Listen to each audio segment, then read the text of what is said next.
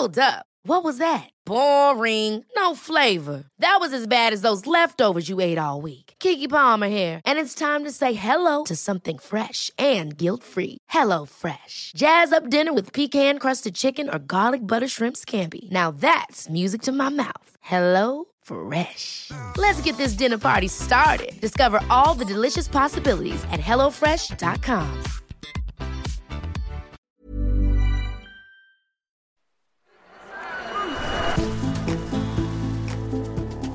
suis en compagnie de Nathalie Chéron, directrice de casting, qui compte, comme on dit, dans le milieu. Nous sommes installés en plein cœur du bois de Vincennes, au calme, euh, loin du tumulte qui règne euh, dans le monde du cinéma, et pas qu'au- dans le cinéma d'ailleurs, après les révélations de l'affaire euh, Weinstein.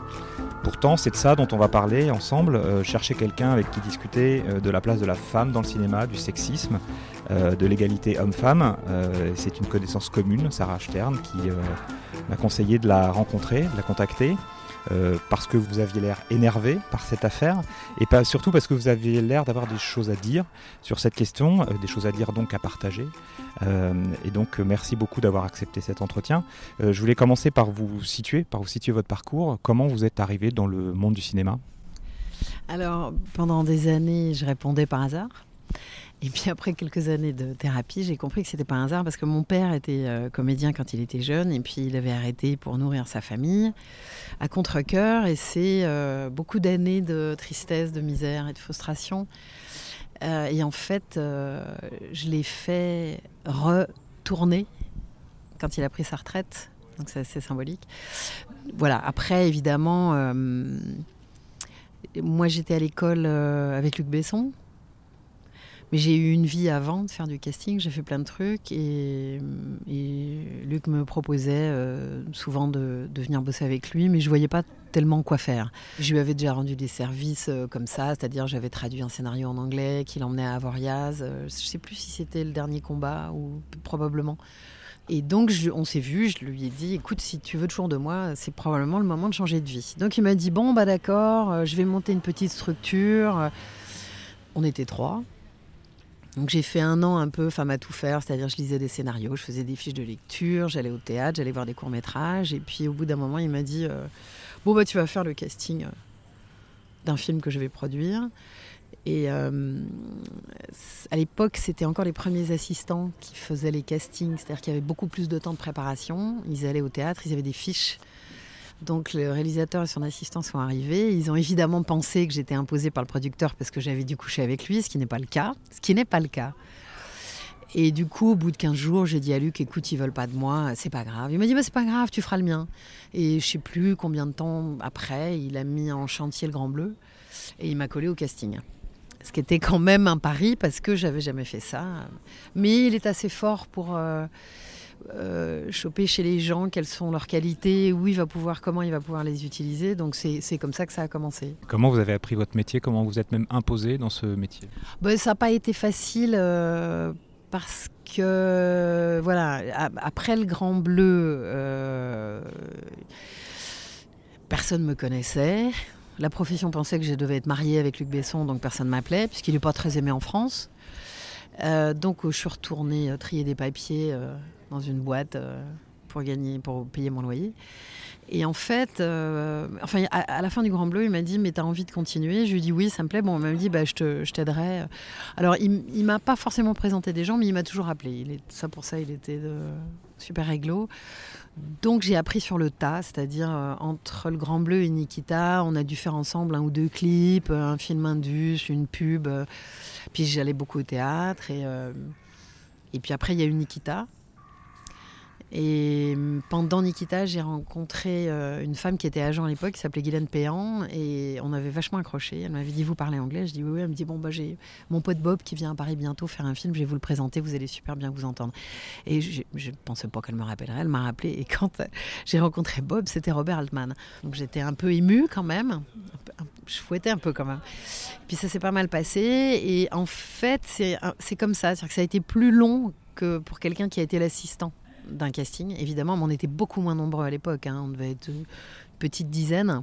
je me suis démerdée toute seule, c'est-à-dire euh, j'allais beaucoup au théâtre, puisque c'est là où vous repérez les acteurs, vous les voyez, vous apprenez. Euh, et puis en fait, c'est beaucoup les acteurs qui ont fait ma réputation. C'est-à-dire que quand des producteurs ou des réalisateurs m'appelaient, ont commencé à m'appeler, c'était toujours de la part d'acteurs, ou en me disant, euh, il y a beaucoup d'acteurs qui me parlent de vous et qui vous trouvent super sympa, super bienveillante. Donc c'est comme ça. Mais ça a été long, c'est-à-dire j'étais pas forcément pistonnée pour rencontrer les autres. Et puis il y avait le l'atout qui n'en était pas un, Luc Besson. Donc euh, ça a été plus long. Est-ce que vous êtes forgé une philosophie dans votre métier à force? Bah, Je sais pas, j'ai pas vraiment pensé en fait, parce que c'est arrivé comme ça. Je, je, sentais que ça me plaisait. Euh, après, ce que je pense, vraiment profondément, c'est si on n'aime pas les acteurs, faut pas faire ça, quoi. Parce que c'est compliqué un acteur, mais c'est normal, sinon il serait pas ou elle serait pas actrice. C'est des métiers, il faut quand même être un peu frappadingue pour le faire. Il faut beaucoup d'acharnement, il faut tenir sur la distance, sur la longueur. C'est une vie entière, a priori, et euh, c'est injuste. C'est un métier super injuste, super cruel. Il y a quand même beaucoup de gens qui sont très successful aujourd'hui, qui méritent peut-être pas autant que certains qui ne le sont pas et qui sont très talentueux. Donc euh, c'est un métier vraiment injuste. C'est quoi votre quotidien? Ah, En plus, vous, me chopez à un moment où je trouve, je suis un peu, euh, pas désabusée, mais euh, un peu fatiguée par cette industrie aujourd'hui. Que je trouve que c'est une bagarre permanente et quotidienne pour tout aujourd'hui. C'est-à-dire que le métier s'est beaucoup durci, même pour nous, pour les acteurs, terriblement, mais pour nous aussi, les castings, pour les techniciens en général. Euh, donc, euh, au, casting, en tout cas, la philosophie, c'est faut aimer les acteurs, sinon faut changer de métier.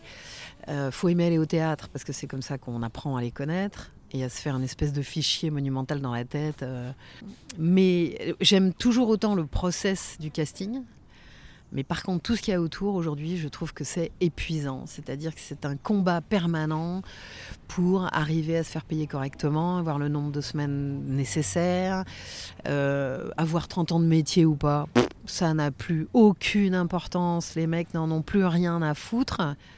Euh, on me l'a dit il n'y a pas si longtemps d'ailleurs, ou il y a quelques mois, où je travaillais sur un film et où on me proposait un salaire tellement minable et un nombre de semaines absolument ridicule que j'ai dit au gars, euh, je dis mais enfin je sais pas, j'ai 30 ans de métier, c'est ça aussi que tu payes, c'est l'expertise, c'est l'expérience. Et le mec m'a répondu, j'en ai rien à foutre que tu 30 ans de métier. Bon, qu'est-ce que vous voulez répondre à ça? Bah écoute, c'est pas grave, on va s'arrêter là.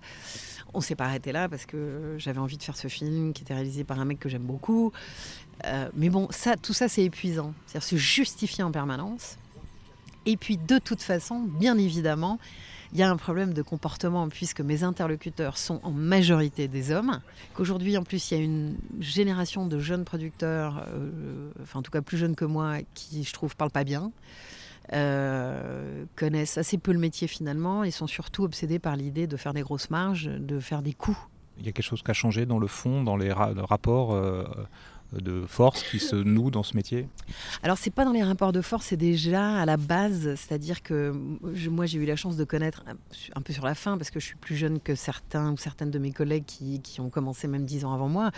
Il y avait quand même toute une, une, génération de producteurs qui avaient une vraie vision artistique, avec une, euh, on dirait une ligne éditoriale, quoi, qui savait comment se fabriquer un film, comment il se finançait, comment il se montait, comment il se vendait, comment il se distribuait. Aujourd'hui, euh, la jeune génération c'est des mecs qui sortent des écoles de commerce, ils alignent des colonnes de chiffres, et ça c'est à la télé comme au cinéma. Et du coup, qu'est-ce qu'on en a à foutre d'avoir un bon acteur ou un mauvais acteur sur un rôle principal, du moment que ça va peut-être faire du buzz, faire des entrées et encore, ou de toute façon de la promo sur des plateaux télé et euh, voilà et du fric quoi.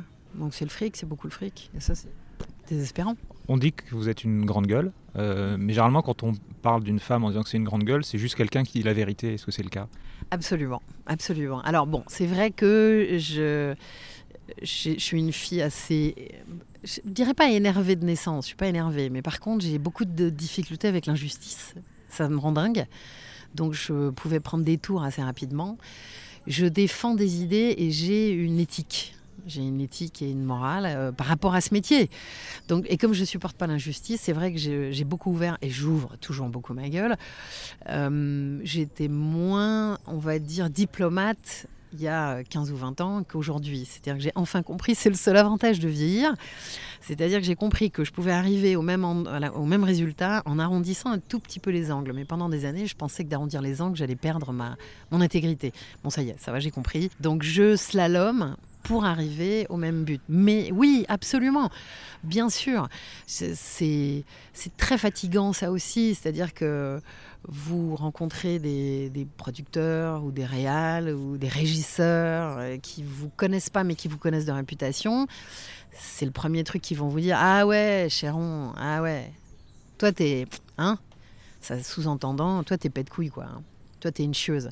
Non, je suis pas une chieuse, je dis les choses, je dis ce que je pense, je dis la vérité et je me bats et pour des idées et pour. Euh, pour des, droits que j'estime légitimes. Mais oui, oui, vous êtes considérée comme une chose ou une hystérique. Une hystérique aussi quand vous êtes une femme, oui, oui. Et d'une manière générale, votre condition de femme a, joué quel rôle dans votre parcours? Ça a été plutôt une lutte? Euh, Ouais. Alors en fait, j'ai compris aussi un truc. Euh, c'est marrant hein, parce que c'est, on met des années à comprendre des choses. En fait, j'ai toujours parlé un peu comme un chartier, c'est-à-dire parler un peu mal. Euh, par exemple, je dis ah ouais non, ah, vous me pétez les couilles, euh, euh, ce genre de truc quoi. et voilà, aujourd'hui je sais pourquoi, parce qu'en fait j'essayais de me mettre à un niveau de, c'était pour me donner de la force, je crois, et du courage. et c'est idiot, hein. Mais ça, ça a été une vraie révélation pour moi de me rencontrer. Donc il y a quand même un truc vachement difficile, c'est de s'imposer et d'avoir du crédit. C'est-à-dire ce qui est terrible, c'est que donc si vous ouvrez votre bouche, vous êtes une chieuse, une hystérique, et quand vous parlez de choses plus importantes qui sont comment dire, euh, grave ou pas grave, mais enfin, je sais pas, vous, mettez des sujets euh, sur la table, on va vous répondre Oh, mais t'exagères aussi, toujours. C'est pas si grave quand même, non? Mais je sais pas, j'ai là quand même vraiment l'impression que quand un homme parle, on l'écoute, il y a une crédibilité qu'on ne remet pas en doute. Et puis il y a ce truc permanent de paternalisme. Hein. C'est-à-dire euh, quand je... Voilà, par exemple, je me souviens très très bien. Euh, les castings, enfin, c'est à l'initiative d'un ex-casting qui aujourd'hui est réalisateur, qui s'appelle Stéphane Fonquino. C'est lui qui a créé l'ARDA, l'association des responsables de distribution artistique. Quand on a créé, enfin, quand il a créé cette association, quand elle a commencé à exister, pourquoi? C'était pour avoir plus de visibilité dans notre métier, puisqu'on n'était pas très respecté. On n'existait même pas hein, sur les fiches de paye. On est déclaré depuis des siècles comme premier assistant réalisateur. Donc c'était pour euh, aussi demander une place au générique euh, plus visible, parce qu'après tout on est chef de poste, donc pourquoi on ne serait pas comme les chefs d'écho, chef monteur, chef costume, chef opérateur, puisqu'on est chef casting. Ça, ça a été très très compliqué. Encore aujourd'hui, c'est pas si simple. Mais euh, le truc, donc, il fallait modifier le contrat. Et le premier contrat que j'ai eu à modifier pour avoir cette cette place au générique, c'était dans une, grande maison qui s'appelle EuropaCorp. Et donc, il fallait que je raye, votre nom sera cité au générique à la description du producteur et du réalisateur, il fallait que je raye et que je mette votre nom sera cité au générique de début si au moins un chef de poste y figure, suivi de la mention Arda. Donc je vais voir mon directeur de production, qui est un homme, en disant bon bah voilà, alors voilà, alors voilà, on a une association et maintenant c'est ça qu'on demande le gars, enfin le gars, l'homme, parce que c'était un homme assez mûr, on se connaissait depuis un moment déjà, lit le truc, lève la tête, me regarde et me tapote sur l'épaule gentiment en me faisant ma petite natte. Ma petite natte. Le truc qui rend fou. Qu'est ma petite natte? On n'est pas à la maternelle, t'es pas mon prof. Ben, c'est ça en permanence. Donc j'ai pas cédé, je lui ai dit, mais ma petite Nat, euh, on est. Alors, on était moins à l'époque, hein, on devait être, je sais pas, 35, 40. Je lui ai dit, maintenant, on va tous demander ça. Donc, tu peux me virer maintenant. Si tu engages quatre ou cinq autres, enfin, que tu es. Ils vont te demander la même chose. Donc, voilà. Oui, mais ma petite Nat, vous n'êtes qu'une assos. Ça n'a pas de poids. Je fais, oui, mais il faut bien commencer quelque part. Ce ma petite Nat, il revient quand même très. Alors, évidemment, je suis plus vieille aujourd'hui. Donc, on peut lui dire ma petite Nat. Euh, ça va être autrement. Mais bon, c'est quand même en permanence. ma fifi, sois gentille, reste donc à ta place. On continue à vous dire ma petite natte? Je crois que le prochain qui m'appelle ma petite mat, ma petite Nat, je lui mets un coup de boule. Donc je sais pas, est-ce qu'ils le sentent Euh, Mais ça arrive, oui, ça arrive. Quand tout va bien, on vous appelle pas ma petite Nat. Quand il y a un truc qui déconne, là, c'est bon, ma petite Nat, faut qu'on parle là. Voilà. Et donc je vais te donner une leçon. Je vais t'apprendre le métier. Je vais. euh, C'est fatigant. Ça, c'est une expression du sexisme euh, quasiment au, au quotidien. Il y en a d'autres formes auxquelles vous avez dû faire face? Étonnamment, j'ai dû être très euh, préservée. Parce que d'abord, même directement, moi, euh, quand j'étais plus jeune hein, et plus, euh, on va dire, désirable, euh, j'ai pas été tel- j'ai pas le souvenir d'avoir été emmerdée, que ce soit avec des producteurs, des, des- enfin, des réalisateurs. euh, pas ce, pas ce, truc un peu déplacé de, de drague ou truc comme ça. J'ai pas assisté non plus à ça. C'est plus un sexisme dans le travail, quoi. De reste à ta place. euh, voilà. Et en fait, les, les hommes producteurs, directeurs de prod ou même réal, euh, en fait, le sexisme, il se met. euh, ils vous disent des choses qu'ils n'oseraient pas dire à un homme. Évidemment, c'est-à-dire que moi, j'ai des copains casting qui sont des hommes qui ne vivent pas du tout la même chose. On leur parle pas de la même manière. Vous êtes une femme, vous dites la vérité, plutôt que de dire vous êtes grande gueule. Euh, vous êtes dans un métier où les hommes sont largement représentés dans les postes de direction. Ça a un coût, tout ça? Oui, alors c'est marrant parce que euh, dans ma grande naïveté, je suis quand même étonnamment toujours euh, très naïve, quand euh, on parlait justement par exemple de l'inégalité des salaires, moi je disais toujours que dans ce métier finalement c'était il n'y avait pas trop ça parce que casting que vous soyez un, homme ou une femme, c'est des hum, c'est des comment dire des grilles. Euh, Il y a un minimum syndical, euh, voilà. Donc finalement, après, c'est votre expérience qui parle, hein, votre position. C'est-à-dire que vous augmentez un peu votre salaire au fil des années, qui n'augmente pas beaucoup d'ailleurs au niveau des castings. Pas comme certains autres postes, plus dans la lumière, on va dire. Mais, mais finalement, que ce soit un homme ou une femme, euh, le minimum syndical est le même. Et ça augmente à peu près pareil. Donc de ce côté-là, je trouvais que, bon, bah non, c'était vachement égalitaire. Euh, après, je pense qu'il y a un- une différence de traitement au quotidien, puisque c'est une majorité d'hommes qui sont producteurs, producteurs exécutifs, directeurs de production. C'est plus le coût moral, mental, c'est-à-dire qu'en fait, il faut en permanence. Alors, c'est pour ça quand je vous disais tout à l'heure, vous me prenez un moment où je suis un peu fatiguée par cette industrie, c'est que je suis fatiguée de me battre. Je suis fatiguée de me battre pour justifier le nombre de salaires qu'il me faut pour faire un boulot. Je le sais, j'ai 30 ans de métier, je lis un scénario, je vais vous dire exactement combien de temps il me faut pour faire le casting. Et les mecs, ils ont toujours deux semaines de moins que ce, que ce dont vous avez besoin. Et ils commencent de toute façon systématiquement aujourd'hui. On vous appelle Bonjour, je produis un film, mais je vous préviens, j'ai pas d'argent. Ben alors faites pas de film Si vous n'avez pas de pognon, faites autre chose, je sais pas. Tu vois, c'est quand même dingue de commencer une conversation par ça. Euh, moi, je sais pas, hein, tous les producteurs que je connais, ils ont des maisons de campagne. Moi, j'en ai pas. Il y a quand même un truc qui va pas. Mais c'est ça qui est usant, c'est se battre pour un nombre de semaines, pour avoir un salaire correct, pour avoir votre nom générique à une place qui est une place de reconnaissance de votre travail. C'est ça qui est fatigant. C'est ce coup-là, ce- cette, ce- cette charge mentale, ce, ce coup mental, quoi, qui est très très fatigant. Et, et en tant que femme, qu'est-ce que vous devez faire qu'on n'exige pas d'un homme? Faut être plus conciliant, faut arrêter de râler, faut, euh, faut fermer sa gueule en fait. Voilà. Keep quiet. Et Est-ce que votre, euh, la nature de votre sexe vous a empêché de faire quelque chose? Bah non, ça m'a jamais empêché d'ouvrir ma gueule. Au contraire, je, je me bats, je me bats, je me bats tellement. euh, euh, mais c'est fatigant, hein.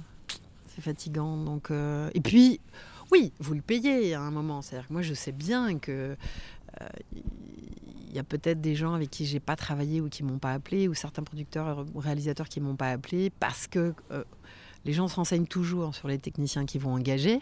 S'ils appellent un autre producteur ou un autre réal, probablement qu'à une époque, on dit Ah ouais, mon Chéron, elle travaille bien, mais putain, elle est chiante, quoi. C'est une chieuse. Donc, ouais, Je sais que j'ai payé ça à un moment, ouais, clairement. Vous êtes une femme de pouvoir. Comment vous le gérez, vous, ce pouvoir? Oui, alors un pouvoir euh, très, très, euh, très subjectif, quand même, très limité, parce que hum, si on avait autant de pouvoir, on arriverait à obtenir notre place au générique. euh, voilà.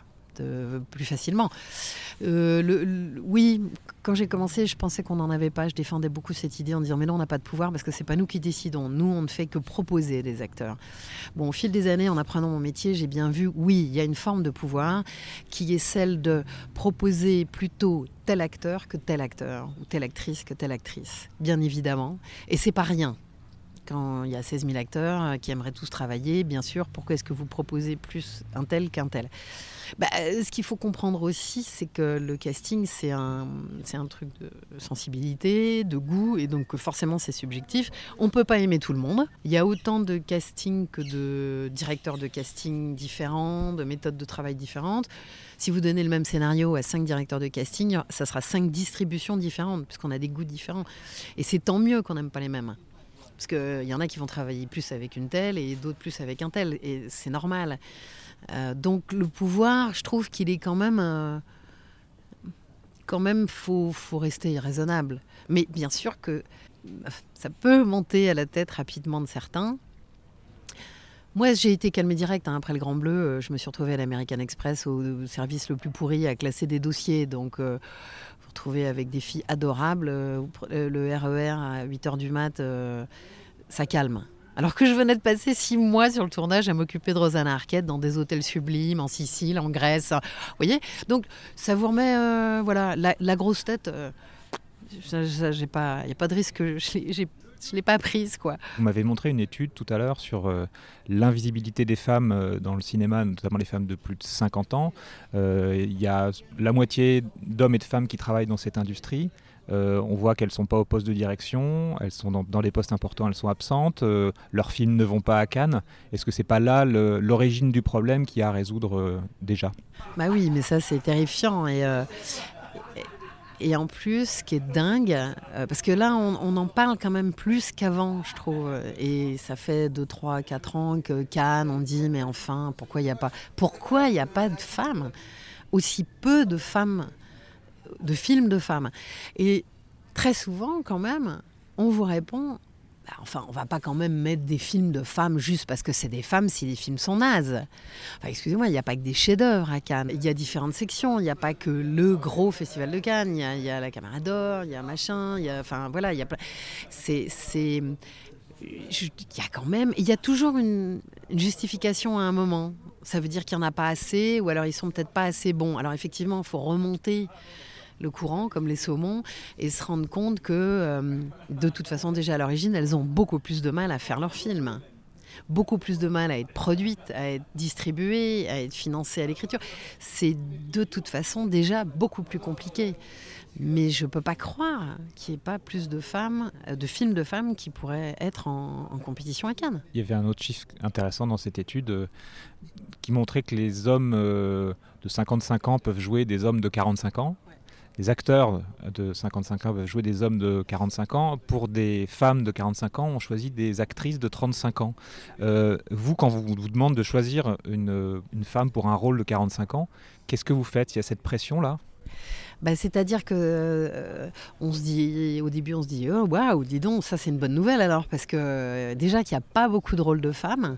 C'est-à-dire quand vous dépouillez un scénario, c'est-à-dire vous lisez un, scénario, vous faites le dépouillement, c'est-à-dire la liste des, personnages, la liste des rôles. Bon, je dis, c'est pas des chiffres exacts, mais c'est grosso merdo, 30, ça fait 30 ans que j'en lis. On va dire, allez, il y a 40 rôles dans un scénario, bah, il y en a 35 qui sont des hommes. Euh, voilà, il y a la femme, la jeune femme, la maîtresse, puis il y a la grand-mère éventuellement, puis c'est tout. Donc il y a déjà ce problème-là au départ, quoi. Euh, donc si tout d'un coup il y a un rôle de femme de 45 ans, vous dites ouais, youpi. Sauf qu'après, alors que ce soit pour le cinéma ou la télé, c'est un peu le même problème, c'est-à-dire qu'il va falloir un nom pour financer cette affaire-là. C'est-à-dire que ce soit le long métrage ou la télé. Si c'est le long métrage, c'est le financement. Si c'est la télé, c'est la chaîne. Donc les noms ne sont pas les mêmes. La liste des noms un peu euh, l'amour qu'ils connaissent ou qu'ils aiment ne sont pas les mêmes. Donc si jamais on ne trouve pas une femme de 45 ans qui, convient à la chaîne, eh ben on va on va la rajeunir. On ne la vieillit jamais. On la rajeunit. C'est ça le truc. Et concernant euh, des formes d'abus sexuels possibles, euh, c'est un sujet sur lequel on va revenir là très vite. Euh, quel conseil vous donnez à ces actrices qui arrivent dans le milieu? Alors, des conseils qu'on peut donner aux actrices et aux acteurs aussi, aux jeunes acteurs et aux jeunes actrices. et aux moins jeunes actrices aussi. Les moins jeunes acteurs sont moins emmerdés. Alors, d'abord, il ne faut jamais payer pour être sur soi-disant un site de casting. Ça n'existe pas, ça existe, mais il ne faut non. Euh, il y a l'association, l'ARDA, l'association des responsables de distribution artistique, où là, vous avez des directeurs de casting qui sont des gens a priori sérieux. Évidemment, je ne suis pas derrière chaque membre avec mon flingue pour vérifier, mais jusqu'à maintenant, on n'a pas eu trop de problèmes. J'espère qu'on n'en aura pas.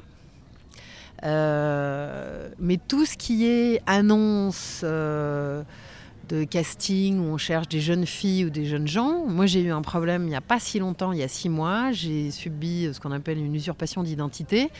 Quelqu'un a envoyé des mails en mon nom avec une adresse mail qui ressemblait étrangement à la mienne, en utilisant mon nom en utilisant un titre de film qui était réellement en production avec le nom de la production hein, et qui demandait et qui donc envoyait ses mails à des jeunes acteurs, des jeunes garçons entre 16 et 19 ans, en leur demandant d'envoyer des photos à poil. Donc évidemment, si on regarde mon CV, on va bien se rendre compte que je ne fais pas ça. Mais euh, il y a malheureusement euh, quelques jeunes garçons qui sont tombés dans le panneau. Il y a un garçon qui s'appelle James Chabert, qui a une association euh, qui s'occupe de dépister, on va dire, tous les castings frauduleux, les annonces, les arnaques donc qu'elles soient financières ou de ce type-là. Donc c'est lui qui m'a appelé, qui m'a alerté là-dessus en me demandant est-ce que c'est vraiment toi qui fais ce casting. J'ai dit bien sûr que non. J'ai eu deux garçons au téléphone en leur disant mais enfin j'espère que vous n'avez pas envoyé vos photos. Euh, voilà bon bah ça c'est des réseaux merdiques. Euh, je suis allée chez les flics, j'ai porté plainte, mais enfin on trouvera jamais qui a fait ça. Après euh, comment dire moi ce que je vais dire à des acteurs de toute façon par rapport au casting, si on vous traite mal d'ailleurs, ne serait-ce que humainement, c'est-à-dire on vous fait attendre deux heures, on vous parle mal, cassez-vous. Mais cassez-vous. C'est pas parce que vous êtes en demande de travail qu'il faut vous laisser traiter comme des chiens. Donc ça c'est la première chose, respectez-vous vous-même. Donc déjà cassez-vous si on vous traite mal. Ensuite, on est assez nombreux, hein. on est 63 ou 65 à l'association, plus ceux qui n'en font pas partie.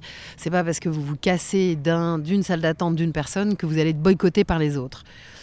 Euh, et après, s'il y a un doute sur le comportement du directeur ou de la directrice de casting, je sais pas, j'ai l'impression qu'il y a moins de problèmes avec les femmes directrices de casting, mais peut-être c'est une illusion, euh, une, de la naïveté de ma part. Euh, enfin, dans l'ensemble en général, pas que chez les castings, je veux dire euh, chez productrices, réalisatrices, mais j'imagine qu'il y en a, mais peut-être ça sort moins, je ne sais pas. C'est pareil, vous n'êtes pas obligé de subir ça. Il faut. le CSA, qui est le Casting Society of America, vient de publier un, un communiqué qui dit If you see something, say something. Donc, je dis la même chose. Si vous voyez quelque chose, dites quelque chose. Il faut arrêter de penser que si vous êtes harcelé de manière extrêmement suspecte par un ou une directrice de casting, que si vous ouvrez la bouche, on va vous boycotter. Euh, en tout cas, moi, je vais prendre la responsabilité de parler en tant que présidente de l'ARDA. Si ça, ça arrive, il faut m'appeler moi parce qu'il faudra me passer sur le corps pour étouffer ce genre d'affaires. Enfin voilà, je suis quand même une grande gueule depuis 30 ans, c'est pas maintenant que je vais arrêter. Donc c'est intolérable, c'est intolérable. En plus, je suis une femme, je l'ai vécu plus jeune, dans, les métiers différents, dans la vie, dans la rue, dans le métro. C'est en permanence. À partir du moment où vous avez 12 ans, ça commence quoi. Donc c'est intolérable. Il faut parler, il faut parler. Aujourd'hui, euh, l'affaire Weinstein, ça, prouve qu'il faut parler, mais c'est quand même dément que c'est traîné 30 ans. Quel regard vous portez sur cette affaire? Juste, euh, je, précise. Euh, euh, sur votre profil Facebook, euh, quand cette affaire est sortie, vous avez changé votre photo de profil, vous avez mis une photo euh, du Motorman dans Kill Bill avec son sabre. Est-ce que ça reflète votre état d'esprit au regard de cette affaire? Bah ouais, moi je lui couperais bien les couilles au sabre, à Weinstein. Non, mais oui, bien sûr, ça me met très en colère. Ça me met très en colère et c'est tellement pas nouveau. C'est ce qu'ils appellent aux États-Unis le casting couch, canapé, casting canapé, promotion canapé. Il y avait eu un film, une comédie là-dessus. Euh, ça me, ça me, par rapport à la France, on me demande ah mais ça doit être pareil en France. Le truc c'est que j'ai été assez Enfin, mais jamais confronté à ça, moi. Donc, c'est difficile d'en parler en France. J'imagine évidemment que ça doit exister. Ça ne peut pas ne pas exister, puisqu'en fait, c'est un problème de pouvoir et de domination de l'homme sur la femme. C'est quand même euh, une caricature, mais c'est un fait. Donc, ça doit exister. Mais moi, je l'ai jamais vécu en direct et voilà. Euh, et en plus, je ne laisse pas mes acteurs ou actrices seuls avec un réalisateur quand on fait un callback. Alors après, évidemment, si le réalisateur, une fois qu'il a choisi son acteur ou son actrice, veut aller boire un coup avec, je vais pas y aller. Mais je sais pas, j'ai dû travailler avec des gens plutôt bien depuis que j'ai commencé. Voilà. Maintenant, euh, Weinstein, euh, c'est affreux, c'est épouvantable. Ce qui est épouvantable, c'est que toutes ces femmes n'aient pas osé, pu parler plus tôt. Et je comprends alors voilà, ce qui me met plus en colère que tout, en fait, c'est les commentaires euh, de certaines personnes, aussi bien des hommes que des femmes d'ailleurs, et ça, ça me, désespère. Oui, mais enfin, on sait tous qu'il y a des filles qui sont prêtes à faire ça pour avoir un rôle. Non, non, non, non, non, non, il faut remettre les choses dans leur contexte. Oui, sûrement qu'il y a des filles qui sont prêtes à faire ça. Et ça, si c'est un choix, elles font ce qu'elles veulent de leur corps. Elles sont libres. Là, c'est pas un choix, c'est du, c'est du, c'est du harcèlement euh, très très violent, c'est de la domination absolue et totale. Donc c'est le règne de la terreur, c'est la peur. C'est-à-dire moi, ce qui me frappe, par exemple, c'est je crois, parce que j'ai lu tellement de trucs là-dessus que je m'en mêle un peu les pinceaux, mais je crois que c'est Ashley Judd qui dit à un moment, elle est dans la chambre dans cette suite parce que ça arrive très souvent à Cannes et dans les festivals que les producteurs les réalisateurs vous donnent rendez-vous dans une suite parce que c'est chic et puis parce qu'il y a moins de bruit que dans les bars. Donc vous, a priori, vous pouvez... Moi, j'ai fait des essais dans, ma suite à New York avec Naomi Campbell. Bon, je, n'ai pas assaulté, comme on dit, euh, agressé euh, Naomi Campbell. Mais voilà, c'est pas plus étonnant que de donner rendez-vous dans un bar, ça fait moins de bruit.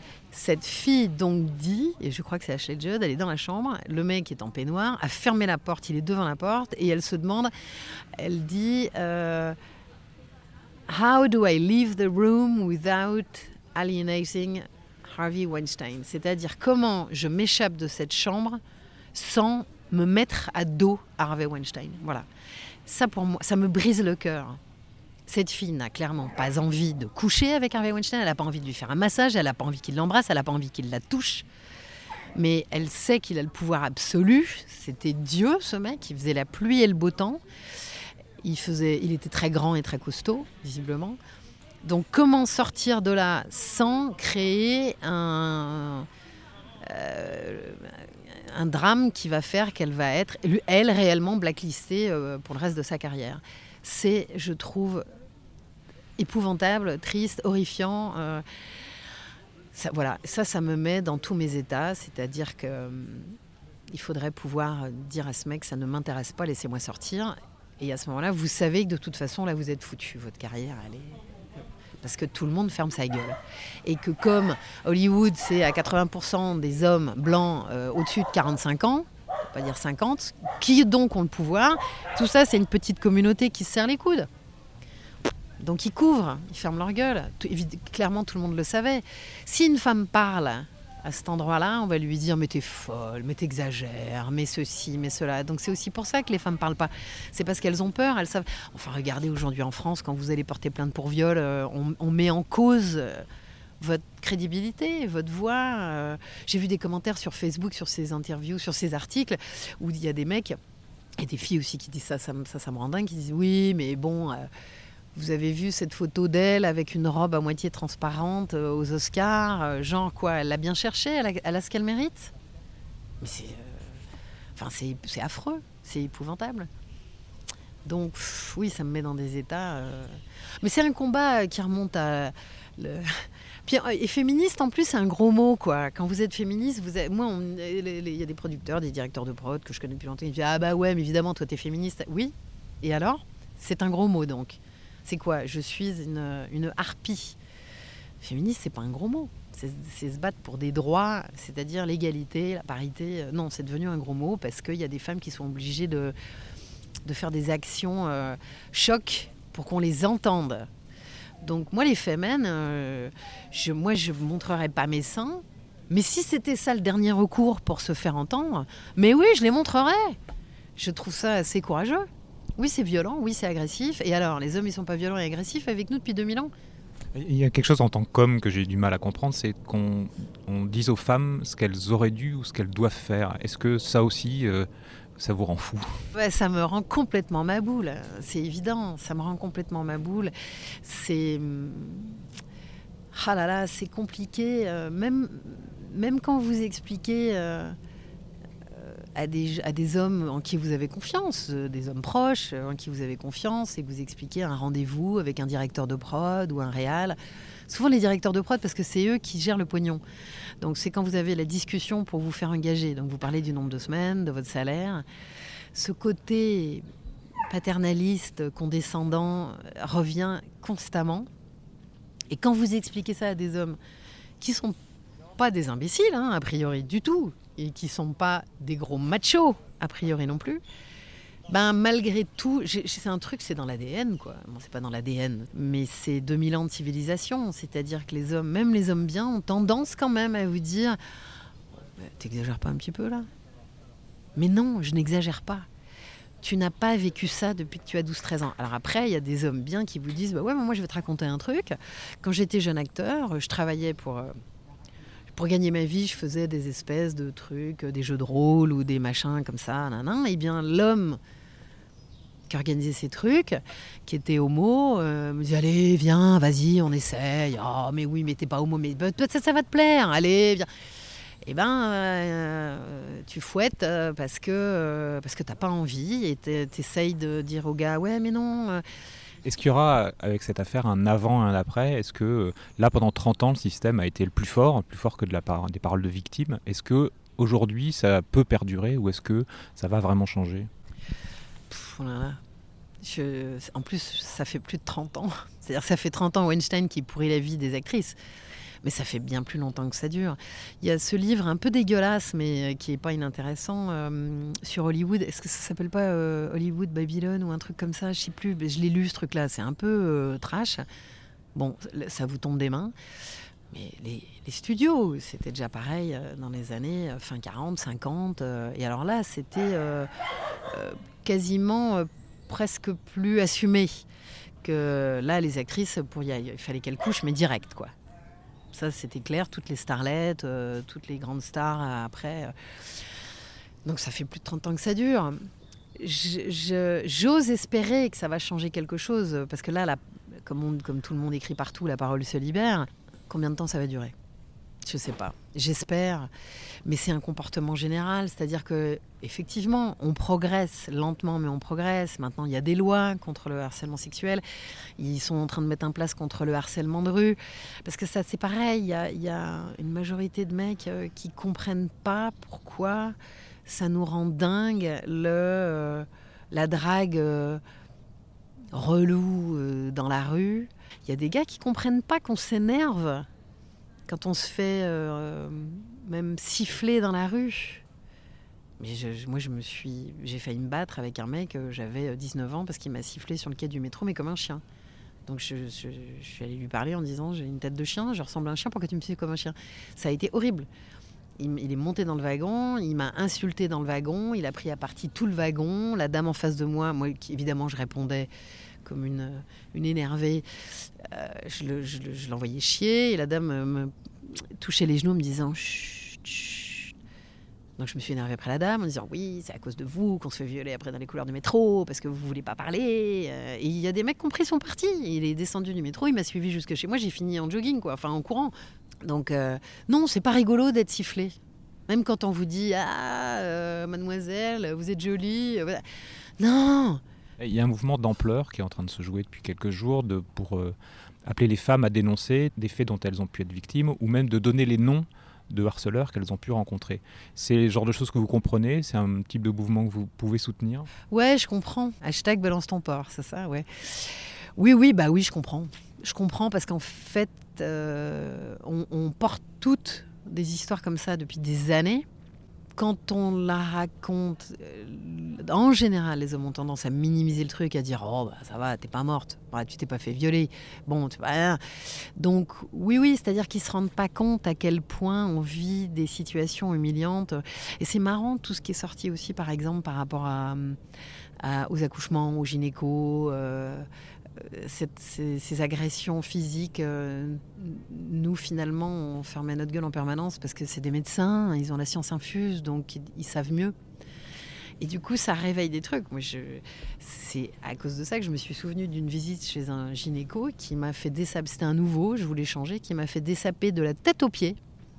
J'avais quand même 42 ans, hein, ou 43. De la tête aux pieds.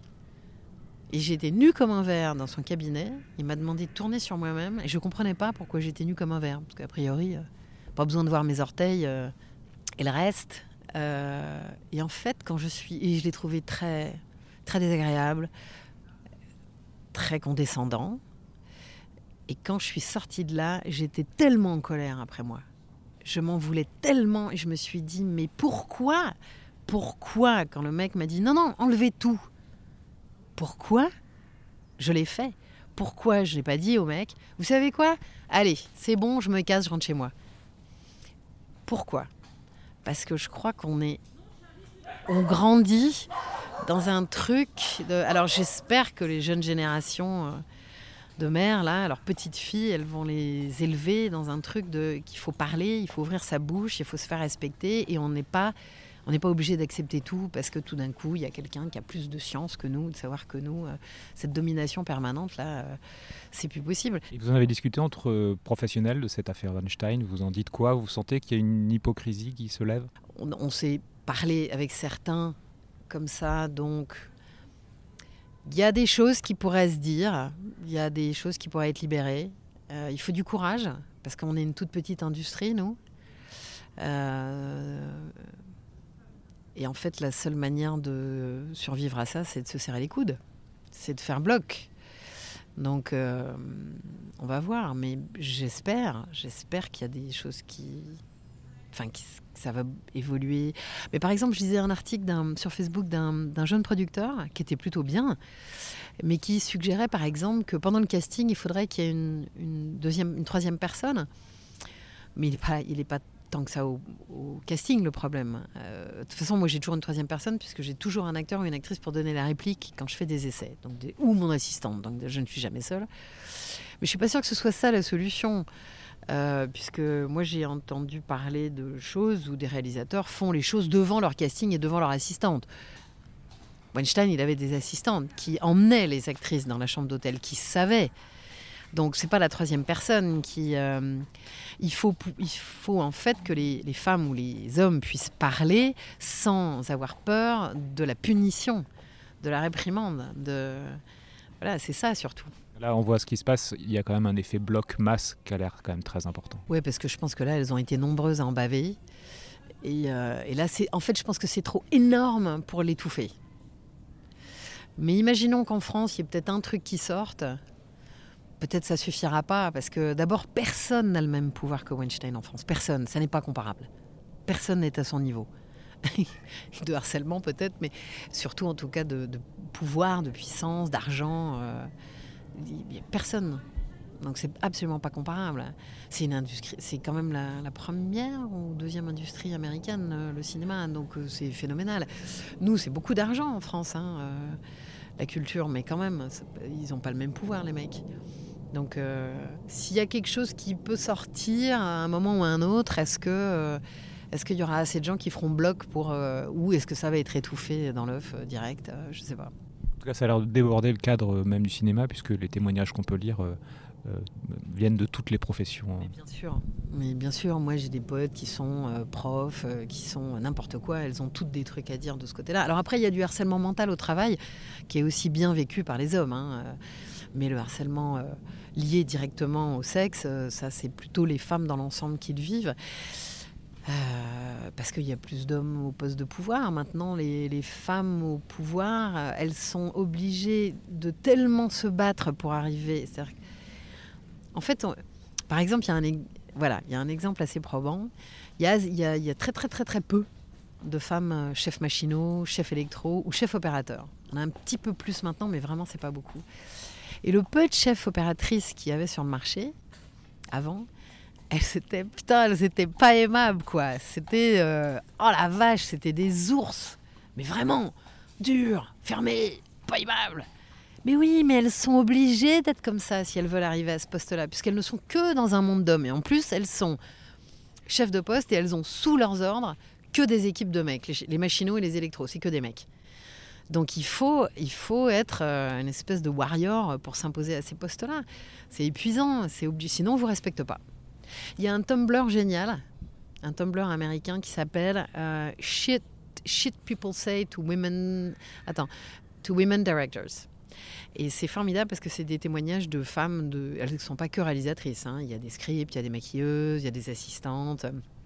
Toutes les anecdotes qu'elles vivent sur le plateau, l'humiliation permanente par des mecs, par des, des hommes réalisateurs ou assistants ou chefs-op. Ou... C'est spectaculaire. Il faut se battre plus et donc il faut ouvrir plus sa gueule. Et du coup, vous vous blindez tellement que vous devenez une espèce de char allemand, quoi, la grosse Bertha, là, qui détruit tout sur son passage pour exister. Sinon, vous vous faites pulvériser. Donc, je- j'espère que c'est en train de changer, mais euh, ouais, c'est compliqué. Très bien, bah, je vous remercie beaucoup pour cet entretien. De rien, merci pour toutes ces questions.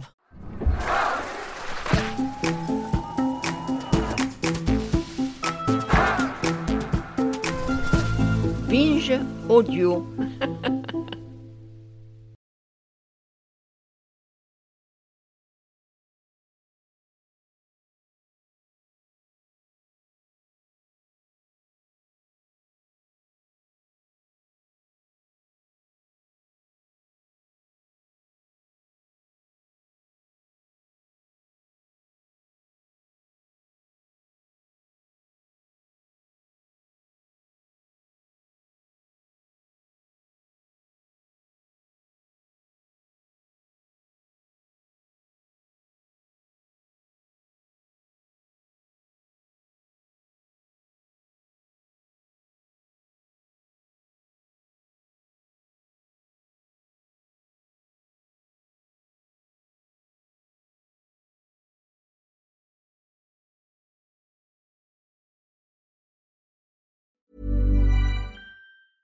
Ever catch yourself eating the same flavorless dinner three days in a row?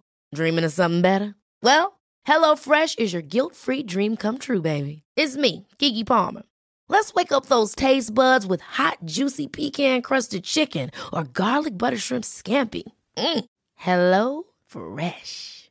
Stop dreaming of all the delicious possibilities and dig in at HelloFresh.com. Let's get this dinner party started.